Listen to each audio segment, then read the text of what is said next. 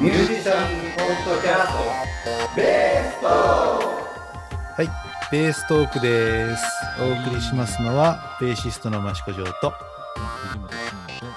です。はい、よろしくお願いします。はい、よろしくお願いします。さあ、好評発売中の、ベーストークアドバンス、えーまとめ販売について、今回は音楽理論編の方の内容を少し振り返ろうかと思います。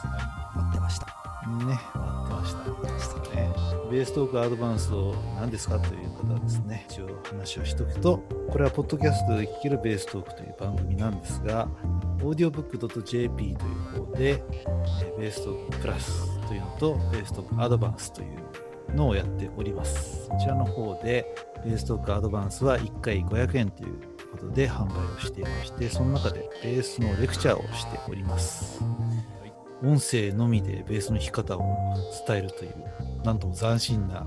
番組でございますが、一応それにテキストはついてですね、え1回あたり3、40分かな。12回分まとめて、え7時間半ぐらいの音声になっております。1回500円のところを、なんと2000円で、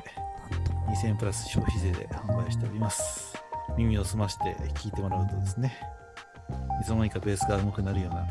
感じがしますので、ぜひ興味のある方はよろしくお願いします。ます。ということで、えーどんな内容をやってたのかということをですね、ちょっと一回ずつ振り返って、ざっと説明したいと思いますので、振り返っていきましょう。さて、理論編の1回目、まあ、アドバンスで言うと6回目になるんですけども、えーコードについてということをやっております。コードとは何ですかみたいな話ですよね。で、まあ、そのコードとは何かというのを分かるためにですね、その入り口の入り口のところでですね、まず音程というのをやってますね。ドとレの音はどれぐらい離れてますかみたいなね、数え方ね。ドとレは2度離れてるから2度なんだよ。ドとレとドとレのフラットだとどう違うの？とかね。まあ、そういう話をちょっと細々としてまして、まあ、要は音と音の感覚をどういうふうにね、読んでね、それがどういうふうにコードネームに現れてきてね、上にそれがコードトーンが何であるみたいなことが読み取れるといいよねっていう説明をしております。コードのことをしっかり学んでいきましょうという感じですね。でまずは3和音ということですね。次に4和音という感じで流れております。3和音はトライアドというんですけど、4和音はテトラットというんですね。ねテトラポットみたいなところで、テ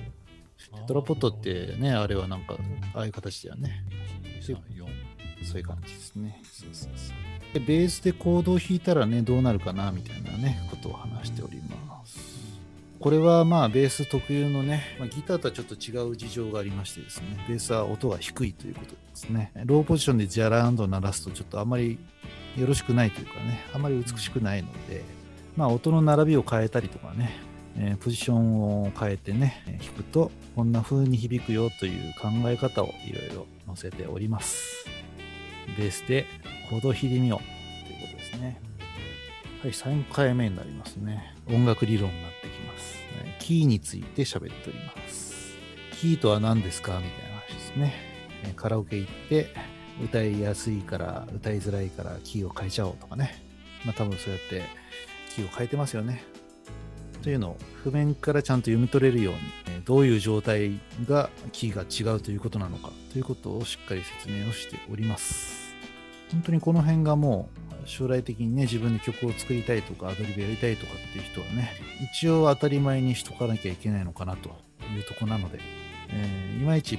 ちゃんと理解できてないという人はですねぜひ振り返ってもらえるといいかなと思っております。日本語で言ったり英語で言ったりドイツ語で言ったりねクラシック系の人が言う言葉と吹奏楽部系の人が言う言葉とロックバンド系の人が言う言葉とジャズの人が言う言葉と、まあ、微妙に違ったりするんですよね。まあ、その辺もちょっとなんとなくわかるような感じになると思いますと。はい、その次ですね、ブルースについて喋っております。これは技能編と共通でね、喋ってますが、ブルースとは何ぞやということですね。えーブルースに始まり、ブルースに終わると言ってもいいぐらい、ブルースっていうのは大事かなと思うので、まあ、なんとなく最近ね、年を取って思うのは、なかなかブルースやる人たちが減ったというか、やんなくなったっていうんですかね。特に若い人たちがね、あんまりこう、知らないまんま、ロックバンドとかやってんな、みたいな感じが、別にけしからんというわけではなくて、えー まあ、ブルースっていうのもね、うん、味わい深いですよという話をしております。まあ、ブルースを知ってればね、草野球とかね、草サッカーのようにね、もう人数揃えばできちゃうよっていうジャンルの音楽だったりするので、今日初めましてという人でもね、ブルースを知ってればもう音楽できちゃうしね、仲良くなれちゃうよってことなんでね、覚えると楽しいぜってことで説明をしております。えージャムセッション行ってね、とりあえずブルースやろうかっていうのは結構あることなんでね、ジャムセッションに行ってみたいななんて思ってる人とかね、ジャムセッションってなんだとかね、えーブルースってなんだみたいな人とかはね、ブルースを知っておくと楽しいよっていうことかな。そんなことを喋ってますので、ぜひ聞いてみましょう。いつかベース会で会いましてですね、実はポッドキャストを聞いてたんですが、実際来ちゃいましたみたいなとかね、盗みに来たら楽しいですよね。その時にこのベースをね、それでブルースを覚えましたみたいなね、じゃあやろうじゃないかという感じになれるといいですね。いいかなと思いますんで、ぜひぜぜひブルースをやりましょう。はい、その次のお題がですね、ベースラインを作りましょうという話ですね。コードが分かってる中で、どういうベースラインを作ったらいいかなみたいな感じですね。まあ、これはプラスとアドバンス合併号ってことでね、えー聞き放題プランでは聞けるような感じになってましたが、まあ、こちらの方にも入っております。うん2000円でいきなり買うのはどうかなっていう人は、この聞き放題だと1ヶ月無料とかね、2ヶ月無料とかなってますので、えそっちの方で第15回のね、プラスを聞いてもらうと、こんな内容でやってますぜってのが一応聞けると思いますんで、なるほど。コードがあってね、えーどういうふうにベースライン作っていこうかなっていうことをやっております。自分でベースラインを作ってみたいという人はね、ちょっと参考になるかなとかね、思いますので、聞いてみましょう。その次ですね、アドリブの方法というところに入ってきますね。はい、どんどん実践的になってきます。アドリブっていうのは何ですかって話ですよね。適当に弾くのがアドリブなのかといったら適当ではまずいわけですね。うん、まあ弾けるけど、かっこいい方がいいよねとかね。ちゃんと自分でこういうことを考えて弾いてますとかね。そういうことが分かると多分いいソロになったりとかかっこよくなったりするかなと思いますんで、そういうことをちゃんと考えながら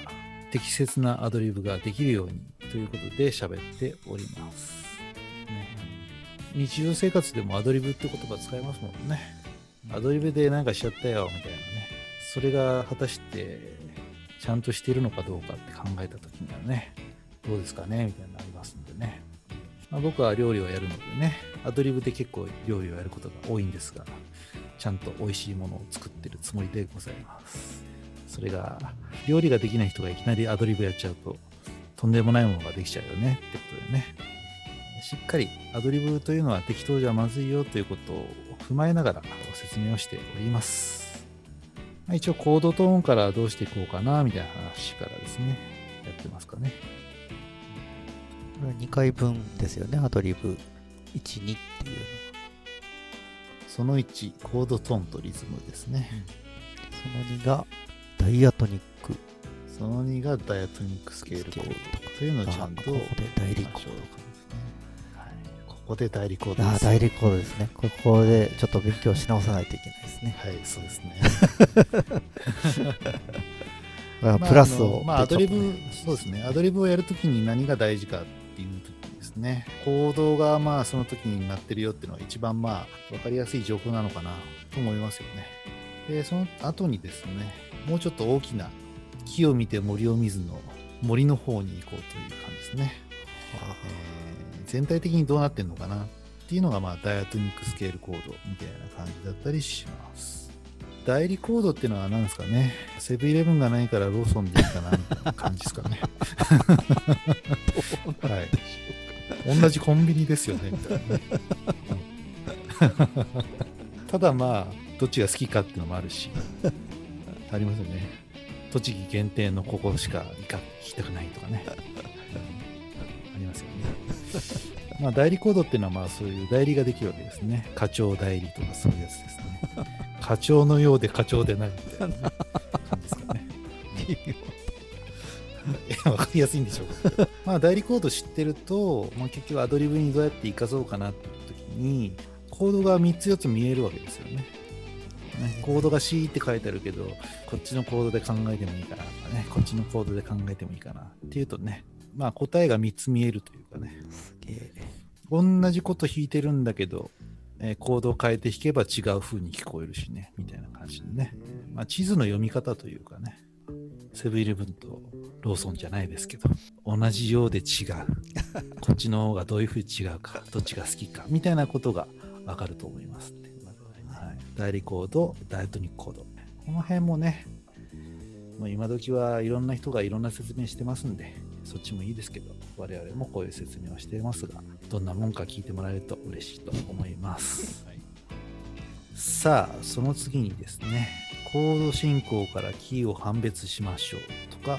裏コードというのが出てきます。ね、代理コードじゃない、この裏コードですね。表と裏の裏コードですこれね。これはコンビニで例えるとどういう？これなんですかね、裏コードね、コンビニね。北海道と茨城にしかないコンビニなんて言いましたっけ？なんだっけ？セイコーマートか。セイコーマみたいな感じ。それが裏コード。ド。いいよね。聞いたことありますか？ない？僕はあの茨城でね、あのレッスンあるんで、セイコーマートが一軒あってね、たまに行くんですけどね。お弁当とか美味しいですよ。あと安いワインが充実してたかな。うん菓子パンは結構ね、うん、やっぱりその北海道から入ってくるのかもしれないけど、あんまり見かけないメーカーのとかありましたね。えちなちなみに裏コードっていうのは代代理代理になるんですか？そのお目当てのコード裏コードと代理コードというのは、まあ、名前が違うんでね、まあ、全く同じではないかなとは思ってるんですけど、まあ、ほぼほぼ裏コードは代理コードとして考えていいんじゃないかなとは思ってますね。はいじゃあやっぱりまあ、よりちょっとね、まあ、具体的に言うと、代理コードっていうのは4和音中3和音が一緒なんですね。裏コードは4和音中2和音が一緒なんですね。なので、色合いが違ってきてですね、まあ、コンビニで言うと多分、ちょっと違うのかなってしちゃうかな。うんセイコーマートセイコーマートはまだ代理コードじゃないかな。うん、看板出してないけど、なんか商売してるね、みたいな感じなのかな。うまいこと言えないです。まあ、裏道みたいな言い方かな。あとはね、こっち通ると早いよみたいな裏道あるじゃないですか。地元の人とか特有のね。この道と混むからこっちから通るといいよみたいな。そういうのに近いよね、割と。裏技みたいなね、あ裏技はい。裏技的なコードですね。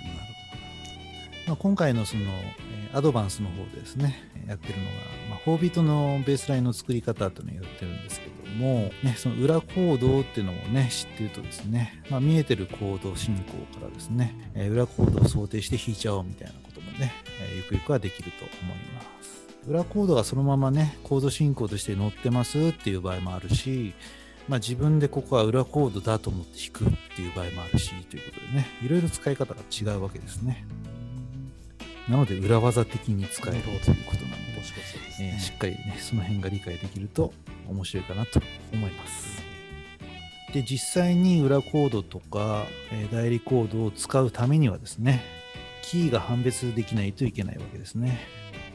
はい何回か前にありました。えーキーとは何かみたいなことをですねなんとなくおろそかにしてる人はですねこの辺でつまずき始めますね。キーが C の場合しか分かりませんみたいなことになってしまうわけですねそれはキーが G でも F でも D フラットでも A フラットでもですね、わかんないといけないわけですね。でそれがですね、えーまあ、曲を聴いてるだけではですね、この曲のキーはいくつですよっていちいち言ってくれないじゃないですか。CD 聴いててね、あこの次の曲はキーは何ですって説明はないわけですよね。なので自分で譜面を見たりとかコード進行を見てキーを判別しなきゃいけないんですよ。キーが判別できるとコードの役割が分かってそれに対して代理コードとか裏コードが使えるというふうになりますので、ね、全部積み上げていかないとこの辺で分かんなくなるよということになります。それがなんとまとめ販売であれば何度でもですね遡って聞けますのでわかんない人はここからキーに戻って聞きましょう。聞いてみよえー裏コードの次ですね、えー境界戦法ですね。またダイアトニックスケールコードが出てきます。境界戦法とダイアトニックスケールコードの関係ということですね。うんチャーチモードと言いますね。境界ですね。チャーチ。これは結局ドレミアスラシドというものをいろいろ見方を変えて考えてみましょうというとこですかね。ドレミアスラシドっていうとねみんな知ってるやつですけどじゃあレから始まるとどうなんですか？響きが変わるよねどういうふうに変わるんですか？とかね。えそれがコードで言うとこういうコードで聞こえるよね。とかね。こういうコードの時こういうスケールをはめましょうねっていう基本的な考え方をここでやっております。え僕も結構これね甘く見てたというかドレミアスラシドずらして弾けばいいんでしょうっていうことだったんですけどね。えいろいろやっていくとかなりこれは味わい深い感じになりますので、もしかしたら必要ない人は必要ない情報かもしれませんが、いる人は。早めに1回目を経験してね、つまずいてまた2回目をやって、3回、4回とやっていくので、だんだん覚えていきましょう。はい、次ですね。サブドミナントマイナー、借用コード、マイナーキー、ツーファイブとかスケールとか、まあ、いろんなこと書いてあります、ダイアトニックコードとかやってきてね、基本的な音楽の理屈は分かってきたな。もうちょっと進んだ応用の入り口かなみたいなとこですかね。サブドミナントマイナーですね。要はキーがマイナーなのかメジャーなのかみたいな話です。転調までいかないんだけど、ちょっとおしょり足んないから、とにから書いてこようかなみたいな感じでございますね。今時そんな話ないか。基本的にメジャーなんだけどね。一瞬、一瞬だけちょっとマイナーですとかね。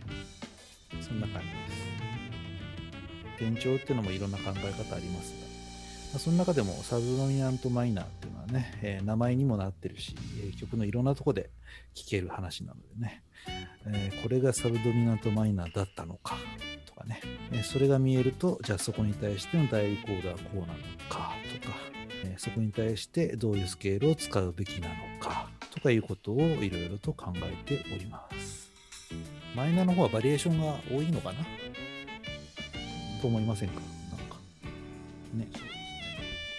マイナーはたくさんいろんなことを考えられるので、まあ難しいけど面白いかなと思えるとかなり楽しいと思います。はい、その次ですね、スケールがいろいろありますので、えーペンタトニックスケールとかね、ホールトーン、 combination of diminish、えオルタードスケール、ね、そういうのを説明しております。多分ね、こういうスケールですよ、こういう並びですよって練習するんだけど、これはどこで使うんですかとかね、いまいちわからないまま名前だけ知ってたな、みたいな感じの人はですね、ぜひここでもう一回各スケールをどういう意味なのかとかね、どういう場面で使うのか。というのが勉強できるといいかなと思ってやっております。特にオルタードスケールなんかはね、並びが覚えづらいというか、使いこなしづらい形をしてるんですが、それを展開させるとこんなスケールで弾けるぜ、みたいな感じのことをやってますね。境界戦法とかその辺がちゃんと理解できてると、ああ、オルタードスケールはこんな楽に考えられるんだっていうのもわかると思います。さて、最後にですね、最後かな。アベイラブルノートスケールっていうのが出てきますね。次はですね。今までのまあ総合的な話で、どういうコードの時にどういうスケールを想定するかという話がここで載っております。アベイラブルってなんだろうね。使用可能なってこと、うんちゃんとちょっと意味が分からなくてすみません。えーコードに対して何スケールを想定しましょう。ね、そうすると、間違いのない音使いでアドリブができますよという考え方です。各スケールでどこにコードトーンがあるのか、ねコードトーン以外はどういうテンションを使うのか、どういう音を避けなきゃいけないのか、というのを一応説明しております。 available、note scale。これで最後ですね。すね。ここまで。でですね。という12本。12本分12です本がね、えー7時間半ぐらい。すごいですね、うん、でもね本当 YouTube とか見ててもね音楽理論の入り口の話ねこれ見れば分かります。1時間半とかね結構やってますもんね、うん、なんか近道がないというかね。どうしても長い話になっちゃいますよね。積み重ねが。うん。大事ですよ。結局大筋のとこでみんな喋ってることは一緒なので、えーまあいろんなね理論書とか僕も見ましたけどあこの理論書とこの理論書を見ながらこれで説明ししながらとかね辞書的に使う難しいものとまあ言葉が優しいものととかねいろいろつ使い分けて多分なんか理論を身につけていった覚えがあるのでいろんなね見方を見てですね自分の理解が深まればいいかなと思います。はい、ぜひ参考になさってください。そんな感じで全12回分ですね、理論編の方やってみました。もう2020年の集大成。2020年分のあ、2000このあ2020年。そうですね。去年1年こうコツコツと。そうですね。ね、1年間コツコツと収録してきましたので、それをひとまとまあ、ぜひ。この辺の話は多分また今年じゃないな来年とか再来年とかにまた振り返りつつまた新たに録音するのかなとは思うんですけどね。なるほうん、やっぱりこう自分が今何を求めてるかでね欲しい情報も違うので、まあ、これも、ね、何回か言ってますけど興味がないのはねどうしても頭に入ってこないんですよね、うん、興味がない時はねそういうもんだと思ってねあの興味がある時まで貯めといてもいいし、ね、自分で実際にこう実践的にねバンドの中で何をしたいとか、えーアドリブがしたいとか曲作りたいなって時に多分どっかでこうつまずくポイントなんだよねこういうのねその時にこのベーストークアドバンスというところで喋ってたんだなというのを思い出してもらえるといいかなと思いますので、えーそうですね。末永くとりあえず買っといて聞かないもありだし、えー買ってから、えーしばらく聞かないのもありだと思います。はい、あでもあれですよね。あのー、1年間まああの我々も定期的にこのこれが売れたよっていうような報告をいただいたりとかもしてますけれどもあのなんかじわりじわりとこの購読者が、ね、最初のだって何ヶ月間かとかほとんどなんかね。ね誰も買ってない。実感として 実感としては分かんないですね、まあ、だんだんとね続けていけばまあうん。こう結構ここ何ヶ月間かは少しずつこう聞いてくださってる方があの増えてきてるのをなんか感じてますのでぜひ皆さん、うん。あの怖がらずに買っていただけれまあ、なかなかねこういう何でもかんでもね、まあ、無料で手に入る世の中ですが、え ー自分で買うとなんかもったいないじゃないけどこうちゃんと聞かなきゃもったいないんじゃないかとか思いますよね。違いますかね。CD とかも昔の方はね自分でお金出して買ってた方がすごくたくさん聞いてた気がするんだよなうん、なんか YouTube で聴けるやとかね、聞き放題で聴けるやってやつはね、どうなんですかってなんとなく思います。ば いいところもいい面もあるんですけどね、うんいい面もあるんだけどまあなんか、うん。まあ、無料は無料の意味があって、有料は有料の意味があって、ね、いろんな価値観があると思いますので、ね、まあ2000円ぐらい俺は余裕だぜって人はどんどんね買ってもらってですね、間違えて3個買っちゃったとかでもいいと思うんでね、はい、ぜひ買ってもらえたらなと思います。で、まあ、買っていただいた人はですね、アフターサポートとしてですね、質問を無制限に受け付けますので、えーアクセスしてもらえるといいかなと思います。はいまあ無制限にというのはですね、まあ一般常識的なとこで 無制限にという感じでございます。はい、お互いに良き塩梅で無制限にね、お付き合いできるといいと思いますので。一応アドバンス買いましたよっていうね、えー購入画面とかね、自分で持ってるよみたいな画面をスクショしてもらって添付してもらうと分かりやすいかなと思うんでね、こちらの方に送ってもらえると、えーその中でまあいろいろね、質問受け付けますので、主に僕が、はい、受け付けます。そういう感じでですね、アドバンスの歴史を振り返ってまいりました。はい。そんなとこですかね、今日はですね。ですね。はい、はい、この後はベーストークプラス聞き放題の方でぜひ聞いてる方はまた